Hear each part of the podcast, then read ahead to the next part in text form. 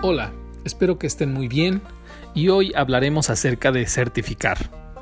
¿Cómo vamos a certificar este curso?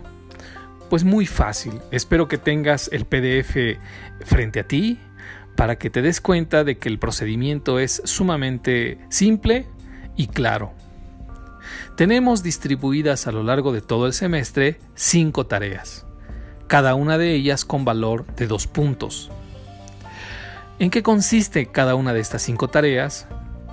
Bien, consiste en resolver en cuatro o cinco cuartillas la pregunta que el profesor hará sobre el tema que hemos visto. Para resolverla, para resolver cada pregunta, debes usar la bibliografía básica y la bibliografía complementaria. Cada una de ellas también tiene una fecha de entrega. Y esta fecha de entrega corresponde a la primera versión de tu tarea. Recuerda que yo revisaré esa primera versión y si hay algún problema o algo que corregir, tú me debes entregar después la segunda versión. También ten en cuenta que el plagio en cualquier tarea te hará acreedor a un NP de calificación final. Así que no necesitas hacer fraude. En realidad, Tienes mucho tiempo para estudiar y para corregir y para aprender.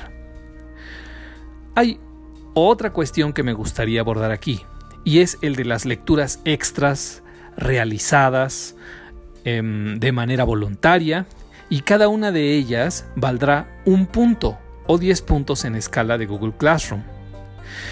Para hacer esto requieres avisarme de que vas a leer algo extra para que yo pueda en algún momento establecer comunicación contigo y abrir una tarea especial para ti, para que hagas un reporte o un comentario, una reseña de esa lectura.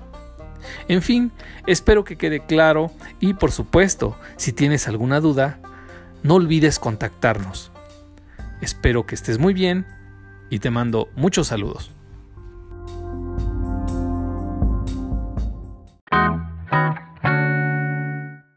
Recuerda que en tu Classroom, en la sección de trabajo en clase, en la parte inferior, vas a encontrar un apartado que se llama Preguntas y comentarios.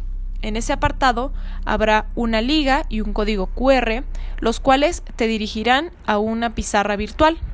Esta pizarra virtual nos sirve para hacer comentarios, preguntas, expresar cualquier eh, duda sobre los temas de la clase o cualquier cosa relacionada con el curso.